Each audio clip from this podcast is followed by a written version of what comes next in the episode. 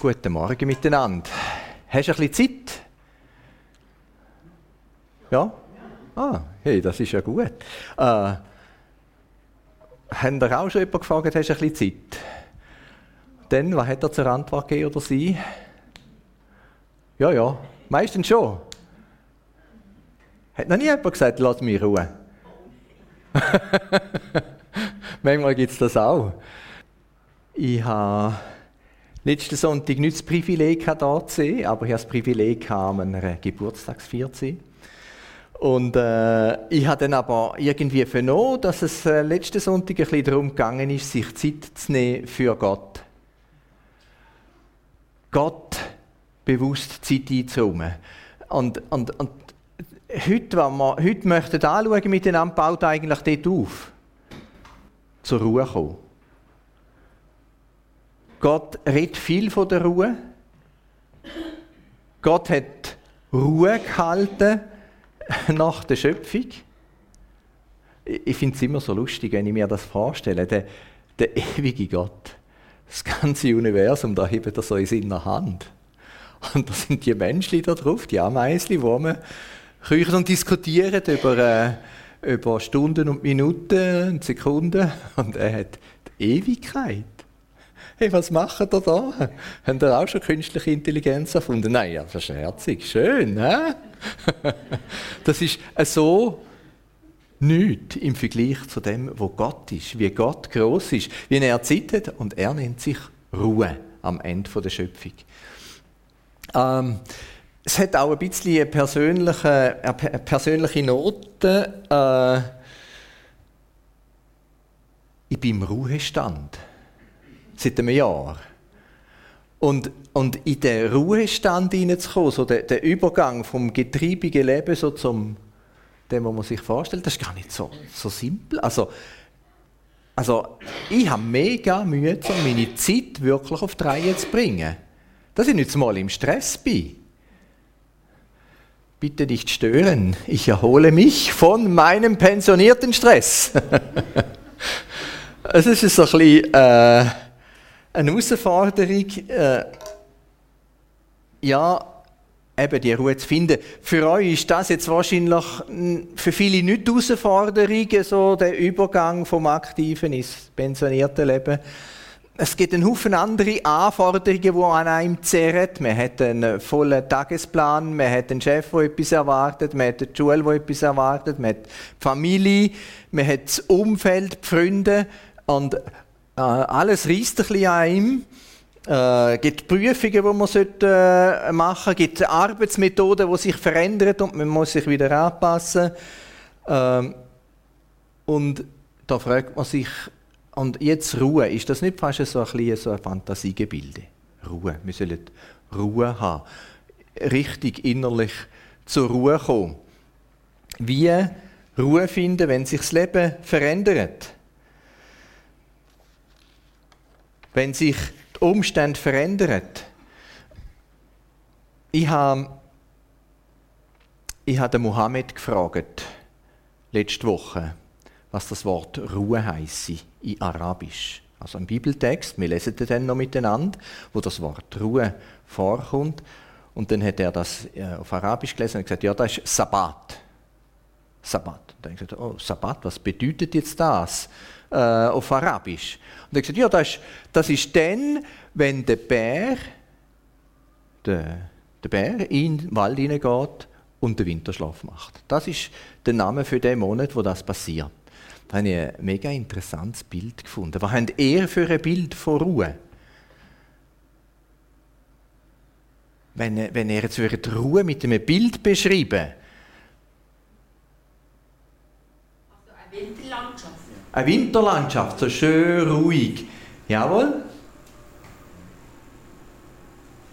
Eine Person allein in einem Raum. Eine Person allein in einem Raum und einfach Ruhe. Mhm. Ein gestilltes Kind. Ein gestilltes Kind. Oh, auf das habe ich gewartet. Genau. Das ist ein typisches Bild, das man im Alten Testament auch findet, von dem Gott, der uns gern hat, wo wir ja gesungen haben. Und der ist für uns nicht nur wie ein Vater, sondern auch wie eine Mutter, wo sein Kind stillt. Mhm. Da wären so über die Bilder, die euch in den Kopf gehen, wenn man von Ruhe redet. Das ist der Bibeltext. Ist ein herausfordernder Bibeltext über die Ruhe. Und es geht darum, in die Ruhe hineinzufinden, in die Ruhe einzugehen. Doch die, die wir auf ihn vertrauen oder an ihn glauben, gelangen in diese Ruhe. Das ist einmal der erste Teil vom Vers. Da ist jetzt also das Wort auf ihn vertrauen, gel angestrichen. Das ist das Wort pistivo, pistivo auf Griechisch und das ist das Wort, wo in der Bibel immer mit Glauben übersetzt wird. Glauben ist für uns manchmal ein bisschen äh, verfremdetes Wort. Die allermeisten Menschen, wenn sie von Glauben reden, dann reden sie von einem Glauben, von, von einer äh, ganzen, von einem Konzept, von, von einer Doktrin, von Regeln, die man einhalten muss. Ah, du bist halt katholisch, du musst halt am Freitag kein Fleisch essen. Du bist dieses und jenes. Das ist dann der Glaube. Oder die haben den Glauben, dass man kein Blut darf äh, transferieren. Oder die haben so. Und eigentlich bedeutet das Wort Pistivo oder Glaube vielmehr ein sich anvertrauen. Dass die Übersetzung auf ihn vertrauen ist eigentlich ganz gut, weil sie mehr den Kern packt von dem, was geht. Äh, ich habe mal noch geschaut, äh, wie man das griechische Wort auf Englisch übersetzen würde. Und da kommt auch das Wort in Trust vor. Also anvertrauen. Das in Trust, das passiert, wenn ich Geld habe und dann suche ich jemanden, wo ich das kann übergeben, wo ich das Vertrauen habe, dass er dafür sorgt, dass er schaut. Jetzt ist es nur im Zusammenhang da ist es nicht in Trust für mein Geld, sondern von mir selber. Ich tue mich an Gott anvertrauen. Das ist Glaube. Äh, es gibt auch das Wort to commit, also sich wirklich für etwas verpflichten. Jawohl, ich verpflichte mich an Gott. Ich gehöre ihm. Ich tue das akzeptieren. Das ist mehr, wo auf ihn vertrauen. Ja, wir sind schon gut dran eigentlich, oder? Mehr, die auf ihn vertrauen. Das geht dir und mir an. Wir gelangen in die Ruhe, wir kommen in die Ruhe rein. Wir werden die Ruhe haben. Wir dürfen die Ruhe jetzt haben. Die Ruhe, das ist äh, eben auf, auf äh, Hebräisch wäre das Wort Shabbat, auf Arabisch Sabbat, auf äh, Griechisch Katapausis, also das ist eine Pause.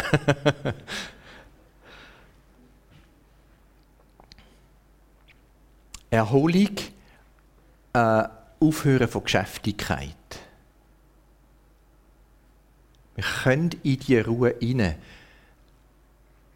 Ich glaube, da ist ganz ein wichtiger Zusammenhang zwischen dem Glauben, sich anvertrauen und der Ruhe.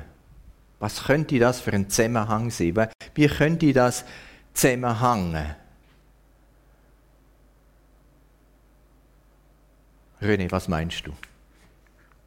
Ja, ich denke so, der Alltag, der Stress, den man sich selber macht, äh, wo erwartet wird von links und rechts.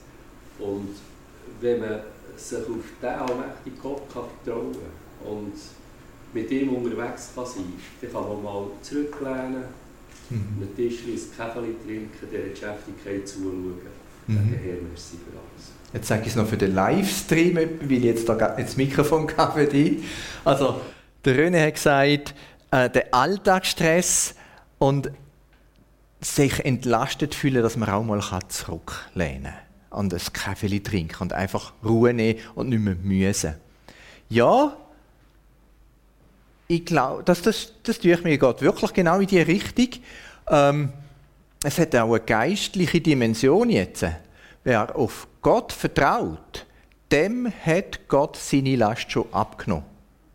Wer auf Gott vertraut, der muss nicht mehr sich über die Piste hetzen, um Gott dann vielleicht Eindruck zu machen, dass er dann einmal in die Ruhe hineingehen kann, dass er dann einmal in das Paradies kann gehen kann der darf jetzt schon die Ruhe geniessen.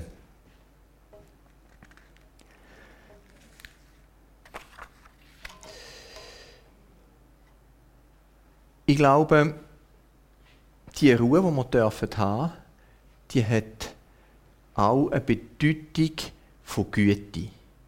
Äh, Shabbat Shalom sagen die Juden, wenn sie sich für den Sabbat grüßen.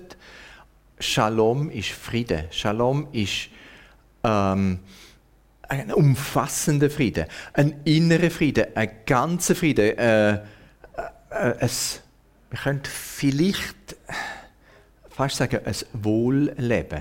Man muss ein bisschen aufpassen, man kann es falsch verstehen. Es bedeutet nicht einfach super reich sein und Milliarden können um sich werfen, aber ein Wohlsein, ein zur Ruhe kommen, ein ganzheitliches zur Ruhe kommen.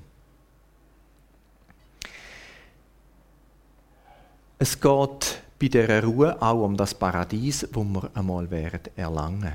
Das Paradies, wo angefangen hat bei Gottes Schöpfung, wo das Ende wird finden, wo wir willkommen sind. In Gottes Herrlichkeit hinein sind. Die haben wir ein Stück weit jetzt schon wie also als einen Schatten in, in tief hinein. Wir spüren es. Aber es geht auch in die Herrlichkeit, in die ewige Herrlichkeit hinein. Ich habe eine Beobachtung gemacht. Wir leben ja in einer Welt, wo sehr viele Leute aufs Böse fixiert sind. Dass das fällt mir recht häufig auf, wenn ich mit Leuten rede, die noch nicht Christen sind. Oder wo vielleicht auch nicht mehr Christen sind, wenn man so darf sagen, wo, wo irgendwo jetzt einmal genug haben von dem, von dem, was man alles gehört über Christentum. Und da ist so eine ähm, ich habe ein Wort jetzt die letzte Zeit ein paar Mal gehört, äh, der Gott Wurmen wütet. Das ist eine Vorstellung von, von Bosheit, von Welcome Mohammed. ähm, die, die Vorstellung von Gott, vom Vater, wo sie gerne hat, die ist meistens abwesend. Da sehr viele kennen das gar nicht. Mir scheint es persönlich, das ist vielleicht bei euch anders, aber mir scheint es persönlich, man kommt immer wieder ein bisschen wie an die Mauer her. Es ist so ein Mauer von, von Zynismus, Nihilismus, ja, es kommt sowieso schlecht, ja, es ist sowieso böse. Und ich glaube, dass die gelebte Ruhe der Christen, die, das tiefe Verwurzelte Jesus, das können ruhig reagieren in einer Situation, dass das fast wie die einzige Möglichkeit ist, den Panzer zu durchbrechen. Den Panzer von, von Ablehnung gegenüber Gott, dem wahren Gott. Ich glaube, die Ruhe der Christen ist die einzige Möglichkeit, den Panzer zu durchbrechen. Manchmal, wenn man unbedingt recht hat, das heisst, ich bin so eine, dass das passiert mir einfach immer wieder. Wenn ich mit jemandem diskutiere, dann geht es mir häufig darum, zum Recht haben, zum nachweisen, zum beweisen, so ist es. Das hilft gar nicht. Es, es, es hat noch nie, äh, mein Recht haben hat noch nie jemand zum Glauben geführt. Hingegen sind Leute schon gekommen und haben angefangen zu reden, weil sie etwas gespürt haben im Leben hinein. Und ich denke, das hat mit der Ruhe zu tun, wo, wo Gott angefangen hat zu kreieren. In dir in mir hinein wo Gott anfängt zu nähren, sodass wir Persönlichkeiten wären, die innerlich tief im Frieden sind. So, das ist jetzt nur der Anfang von dem Vers gesehen. Der zweite Teil ist ein bisschen herausfordernd.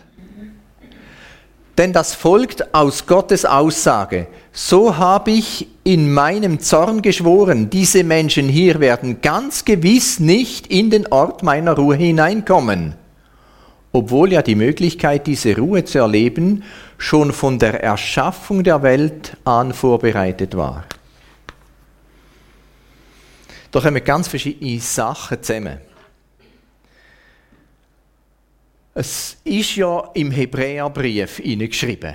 Der Hebräerbrief, das ist an die Juden gerichtet, also an Leute, die aus dem Judentum rauskommen aus einer Vorstellung heraus, zur Zeit Jesus haben sie die Vorstellung gehabt, wenn man alle Gesetze ganz genau einhalten und vielleicht noch ein bisschen neuer, dann ist dann Gott zufrieden mit uns. Und dann wird man dann auch befreit von den Römern. Dann wird es dann endlich so sehen, dass man äh, unser Land haben. Also, das ist an die Juden gerichtet und eigentlich sagt es den Juden, Moment, es ist nicht eure Abstammung, die euch zur Ruhe führt, sondern das Vertrauen, der Glaube. Es ist nicht, weil ihr Kind vom Abraham sind, dass ihr die Ruhe haben werdet. Jetzt, das ist ein Zitat aus dem Psalm 95, also aus dem Alten Testament. Das steht dort schon.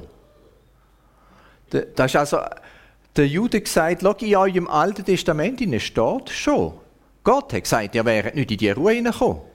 Das ist noch verrückt eigentlich. Das ist, das ist wie, wie, wie ein Schlag, oder? Der Psalm 95 bezieht sich aber auf ein Ereignis, wo noch vorher stattgefunden hat. Nämlich während dem Durchzug durch die Wüste, während dem Auszug von Ägypten. Das Volk Israel, das versklavt war in Ägypten, hat einen Führer bekommen, den Mose, der hat sie durch die Wüste durchgeführt und sie hatten Durst. Durst wie verrückt. Und sie sind sauhässig. Also ich bin auch hässig, wenn ich Durst habe. Das könnt ihr mal ausprobieren. Wenn ihr einmal zu lange nicht trinken, dann wäre ihr hässig. Das ist fast, also ich, ich kenne niemand anders, ich kenne niemand, was anders geht. Und sie sind hässig auf den Mose. Und der Mose hat von Gott den Auftrag bekommen, einen Fels zu schlagen und dann kam Wasser raus. Das war das Meriba, eine Art Oase in der Wüste. Die Juden haben Gott nicht geglaubt, dass er ihnen in dieser Wüste genug Wasser geben. Es war immerhin ein riesiges Volk. Und das ist, auf das ist da Bezug genommen. Da hat Gott gesagt, er werde es denn nicht erlangen. Obwohl, dass die Ruhe schon seit der Erschaffung der Welt besteht, also da kommt jetzt nochmal etwas drin, es ist wie ein Gewebe von verschiedenen Sachen. Von Erschaffung der Welt, das ist die Ruhe, wo Gott gemacht hat, ganz am Anfang. Die Ruhe ist schon von dort her parat gewesen. Das ist schon eine paradiesische Ruhe, wo er eigentlich mit dem Sabbat, mit dem ersten Sonntag eingeführt hat. wenn man jetzt einfach, jetzt habe ich es ein bisschen kompliziert erklärt, glaube ich. Es hat da so ganz verschiedene Sachen, die zusammenkommen. Also, zeitlich, im zeitlichen Ablauf zuerst einmal die Ruhe, die Gott gemacht hat bei der Schöpfung. Dann das Volk Israel in der Wüste, wo Gott einfach nicht geglaubt hat. Und Gott gesagt hat, ja, stopp, er wäre in die Ruhe nicht gekommen. Was bedeutet im Neuen Testament, dass die Ruhe eben nur durch den Glauben, das Vertrauen zu erreichen ist und nicht durch Taten und weist hin auf die ewige Ruhe am Ende der Bibel. Die Ruhe, wo die werden haben, wo von Gott aufgenommen werden in seine Herrlichkeit. Kommen also ganz verschiedene Sachen zusammen und in der Mitte von dem steht eben die Ruhe, die paradiesische oder die himmlische Ruhe, die tiefe Ruhe. Also eine geistliche Ruhe.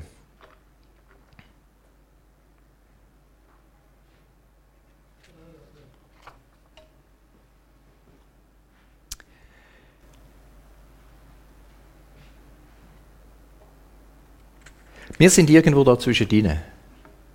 Zwischen der Ruhe, die angefangen hat bei Gott, und der paradiesischen Ruhe. Irgendwo da zwischen ihnen spielt sich unser Leben ab.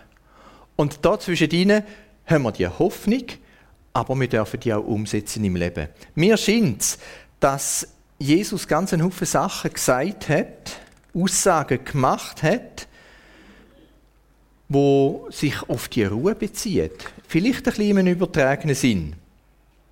Zum Beispiel hat er gesagt, ich bin gekommen, dass sie das Leben haben, und zwar das Leben im Überfluss. Das Leben im Überfluss. Das, das ist die Genüge, der Schabbat, der, das, das Wohlsein.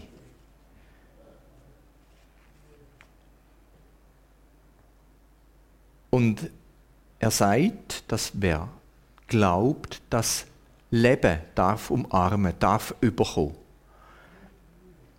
Wenn ich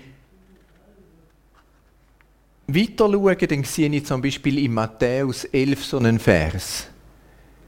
Ich habe das Gefühl, es tut uns gut, wenn wir so die die Sachen jetzt könntet lesen miteinander. Das sind ganz verschiedene Verse. Wir könnten wahrscheinlich noch viel mehr äh, finden, wie das ich da raus kopiert habe. Ich würde vorschlagen, die sollten mal laut miteinander lesen. Darüber nachdenken und noch ein zweites Mal lesen. Äh, vielleicht möchtet ihr dazu aufstehen, dass wir ein bisschen äh, Luft bekommen. Oder bleibt ihr lieber sitzen? äh, mal, stehen wir doch auf. He? Kommt her zu mir, alle, die ihr mühselig und beladen seid. Ich will euch erquicken. Nehmt auf euch mein Joch und lernt von mir. Denn ich bin sanftmütig und von Herzen demütig, so werdet ihr Ruhe finden für eure Seelen. Ist einfach ein Moment, das wirken und nachdenken. Ich möchte das nochmal lesen.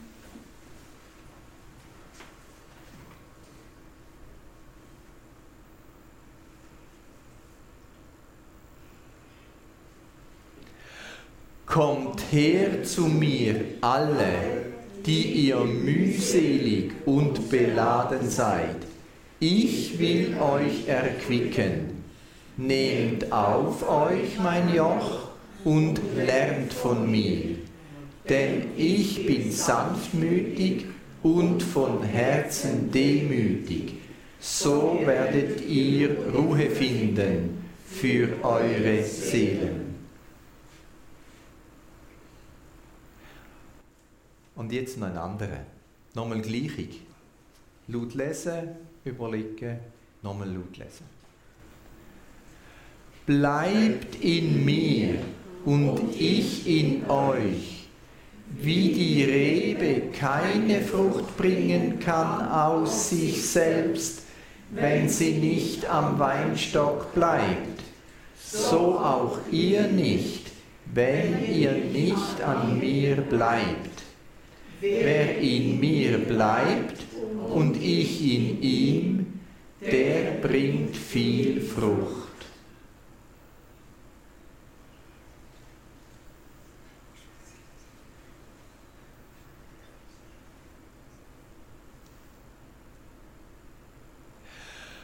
Bleibt in mir und ich in euch. Keine Frucht bringen kann aus sich selbst, wenn sie nicht am Weinstock bleibt, so auch ihr nicht, wenn ihr nicht an mir bleibt. Wer in mir bleibt und ich in ihm, der bringt viel Frucht.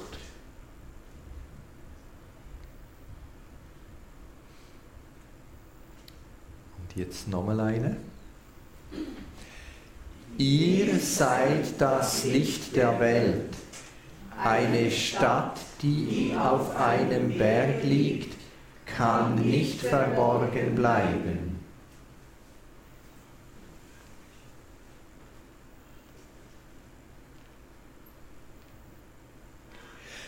Ihr seid das Licht der Welt, eine Stadt, die auf einem Berg liegt, kann nicht verborgen bleiben. Wenn ihr so nachdenkt habt über die Vers, jetzt nimmt es mich ein bisschen Wunder, wie, was bei euch abgegangen ist, wenn ihr das so gehört habt, gelesen habt. Philipp, darf ich dich fragen? Was, was, was ist da hängen geblieben? Bezug auf Ruhe Wort ihr seid, nicht ihr werdet sein, sondern der mhm. Zuspruch, ihr seid das Licht der Welt. Jawohl. Das ist also nicht ein Fantasiegebäude, das ist, du bist es schon. Was macht das mit mir, wenn ich weiß, eigentlich bin ich ja schon Licht? Es entlastet, für mich entlastet es mich enorm. Ich weiß es, es, es, es, es funktioniert ja. Und es ist da, wo wirkt, wo Wirkung zeigt, das ist, äh, ja, ich habe das glaube schon ein paar Mal da erwähnt, das ist mir so eingefahren, wo wir zu Paris sind und geschaut haben, wie das sie die säkulare Welt in Paris mit dem Evangelium erreichen, die Christen dort. Und da ist der Satz gefallen, ganz stark. Weißt, das Licht ist sowieso stärker wie die Finsternis. Da kannst du einfach mit den Leuten zusammenleben, da kannst du mit ihnen reden, da kannst du Nachbarschaft pflegen. Schau, das Licht ist stärker wie die Finsternis. Und das Licht lebt und das stimmt tatsächlich der bringt viel Frucht. Das Bleiben bringt Frucht. Darf ich das Bleiben auch noch mit der ähm, mit dem Kind, wo gestillt ist, verbinden? Das bleibt einfach bei Mami und wird da genährt. Ich darf bei Gott bleiben und ich werde genährt. Meine Gedanken werden sich verändern. Im Römer 12 heißt es, äh, verändert euer Denken. Wie kann das verändert werden? Ja, indem, dass ich bei Gott bleibe und von ihm lerne, mit ihm diskutieren. Also, natürlich, das Bleiben ist bei mir manchmal nicht ganz so ruhig, das muss ich sagen. Also ich, ich, ich laufe manchmal im Zimmer auf und ab und diskutiere irgendwie mit Gott und sage, weißt doch und so. Und, und ich glaube trotzdem, dass das Ausbleiben bedeutet, dass das ganz intensiv bei ihm sein. Das, was wir eigentlich auch letzten Sonntag gehört haben. Äh, Zeit nehmen für Gott. Genau, an dieser Stelle hätte ich fragen, wie macht ihr das konkret? Zeit verbringen mit Gott. Darf ich mal einfach die Frage in die Runde werfen, nimmt mich Wunder, wie ihr das praktisch macht. Christian, du bist ein erfahrener, unser erfahrenster Christ hier Wie machst du das? Zeit verbringen mit Gott? Dass man einfach am Morgen rechtzeitig aufsteht und einen Moment Zeit hat. Teilmal ist es halt eine Viertelstunde, teilmal eine halbe Stunde und teilmal noch länger. Ja. Der Christian steht am Morgen früh auf, dass er Zeit kann mit Gott verbringen kann. Manchmal halt eine Viertelstunde, manchmal eine halbe Stunde und manchmal noch viel länger. Einfach, ja, lang. Rennet zu mir, ihr, wo mühselig und beladen sind. Das war der Vers eigentlich. Bei mir findet er Ruhe. Und Erika, äh, ja, für sie ist das die Neuigkeiten, die, die Nachrichten, die wir rüberkommen, die ist belastend manchmal. Ich glaube, das geht eigentlich allen von uns so. Manchmal nimmt man es nicht so wahr. Das ist nicht nur die Erika. Das, das macht etwas mit uns. Es ist, es ist wie eine düstere Wolke, die sich wie mehr zusammenbraut. Äh, und dann sagt Erika, und dann Zeit nicht zum in der Bibel lesen. Und dann ist es wie ein neuer Raum, der sich auftut. Also ich hätte jetzt vielleicht ein bisschen anders übersetzt. Ja. Genau. So können wir die Ruhe anfangen erleben, umsetzen. Hat nochmal, ist nochmal jemandem etwas aufgefallen bei, dem, bei diesen Vers? Ja, Ursula? Bei diesem Joch. Ich habe das nie so verstanden, der Vers.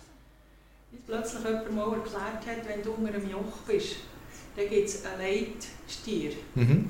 Und der Leitstier ist Jesus, der weiß genau, was durchgeht, der hat seinen Schritt, der bleibt der Spur, mhm. der gibt das Tempo an. Und der Junge, der hier nebendran ist und sich da so ein bisschen vorwärts drängeln und, und, und vorwärts gehen, der wird dann zurückgehalten. Und der wird quasi wie geführt und geleitet und eben gelehrt, wie dass man auch in Ruhe kann weitergehen kann. Also das war mhm. für mich ganz ein, ein, ein neues, wichtiges Bild mit dem Joch, das nicht drückt und nicht fair ist und nicht äh, mich etwas zwingt, sondern mir lernt, eben in die Ruhe hineinzukommen und nicht hüsch und hot und, und, und ich jetzt noch das und das, und das muss schnell gehen und so Mhm.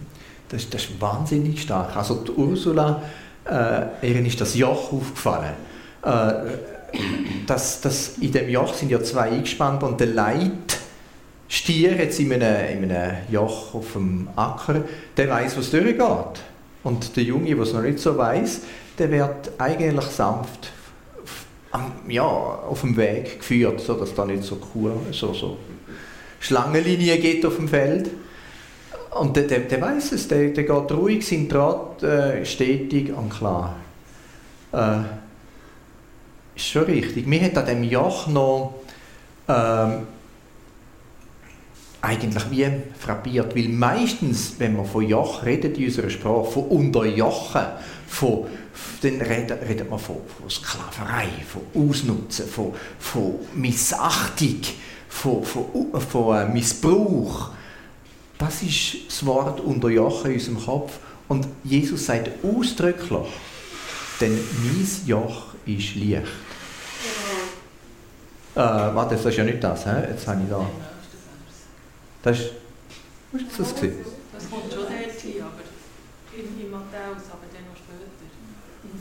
Ah ja, nehmt auf euch mein Joch und lernt von mir. Und der nächste Satz sagt, mein Joch ist leicht. Das habe ich jetzt nicht kopiert. Genau, es ist ein Licht, es ist ein sanftes Joch. Es, es ist ein Joch, wo nicht missachtet, sondern hilft. Das ist revolutionär. Wenn man sich das in dieser Zeit vorstellt, wo Jesus das gesagt hat, wo, wo ein ganzes Volk jetzt im negativen Sinn unterjocht worden ist, brutal, dann ist das gewaltig, weil das wie eine neue Dimension auftut. Gut, jetzt merke ich, dass die Zeit doch vorwärts geht, obwohl man von der Ruhe redet. Ähm ich hätte es für mich so zusammengefasst. Angst wirkt gegen Ruhe. Ich darf Angst ablegen. Ruhe und Angst, das, das, das beißt sich. Umgekehrt könnte man natürlich auch sagen, wenn ich zur Ruhe komme, dann tut das auch die Angst wegnehmen. Weil Gott weiß ja, wo es durchgeht. Das ist eine Ruhe, wo, wo eine höhere Dimension ist, wie einfach so das äh, äh, Bein hochlagern. Dann gibt es ja auch das, das, das Denken, das tief in uns verwurzelt ist, ich muss es schaffen. Und das ist der Ursprung ja bei den Hebräern. Die Hebräer haben ja das Gefühl, sie müssen es schaffen. Und das wirkt gegen Ruhe. Jesus sagt, ich habe es geschafft für dich das Schaffen, wo wir machen, wenn wir in der Ruhe sind bei Jesus, ist äh, ein Schaffen, ein engagiert sein, ein, ein, ein total für ihn Leben aus der Ruhe raus, aus dem Wissen, er hat es schon gemacht. Ich darf mich einsetzen aus Freude. Ruhe bedeutet nicht einschlafen. Ruhe bedeutet nicht untätig sein. Und Ruhe bedeutet auch nicht, es muss alles beim Alten bleiben. Nein, Gott geht Veränderung. Wachsen, Frucht, wo wächst, das ist Veränderung, das bleibt nicht einfach gleich. Das hat jedes Jahr einen neuen Ablauf.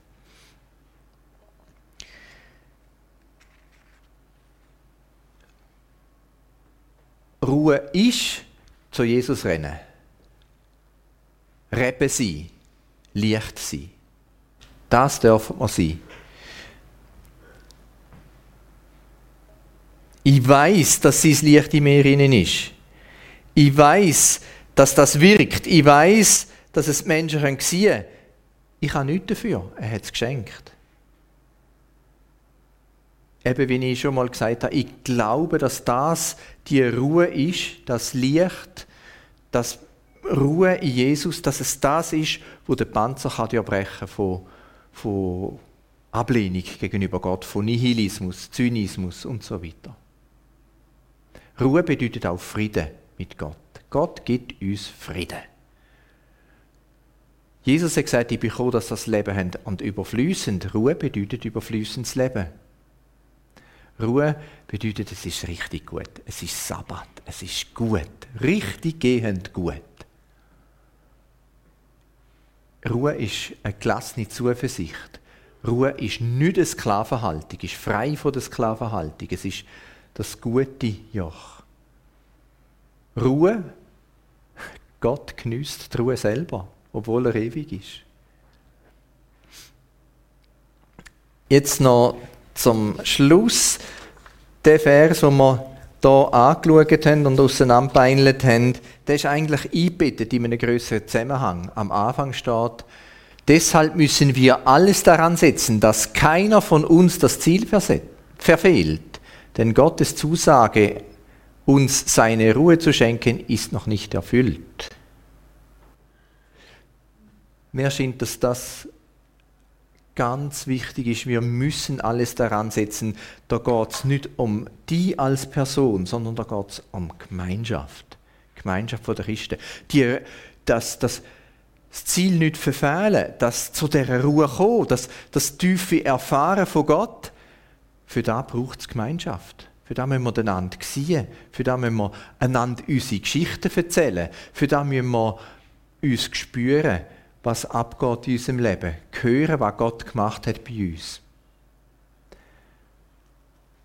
Wir können uns gegenseitig anstecken. Und ich bin, wenn ich in meinem Leben zurückschaue, bin ich so dankbar für Leute, die mich angesteckt haben. Wir können uns anstecken mit dem Frieden, mit der Ruhe, mit dem Leben, wo Gott gibt.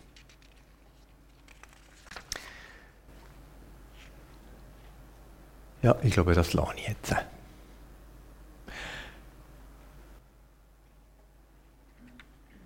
Vielleicht zum Abschluss. Es ist möglich, in die Ruhe einzukommen, reinzugehen. Und das Bedingung dazu ist der Glaube. Das ist die Zusammenfassung von dem, was wir heute Morgen angeschaut haben. Die Ruhe ist genial, die dürfen wir ausleben die dürfen wir haben, wenn es rundum knattert und tut. Wir dürfen uns auf Gott verlassen, auf Jesus verlassen, zu ihm rennen und wissen, er gibt uns die Ruhe. Danke.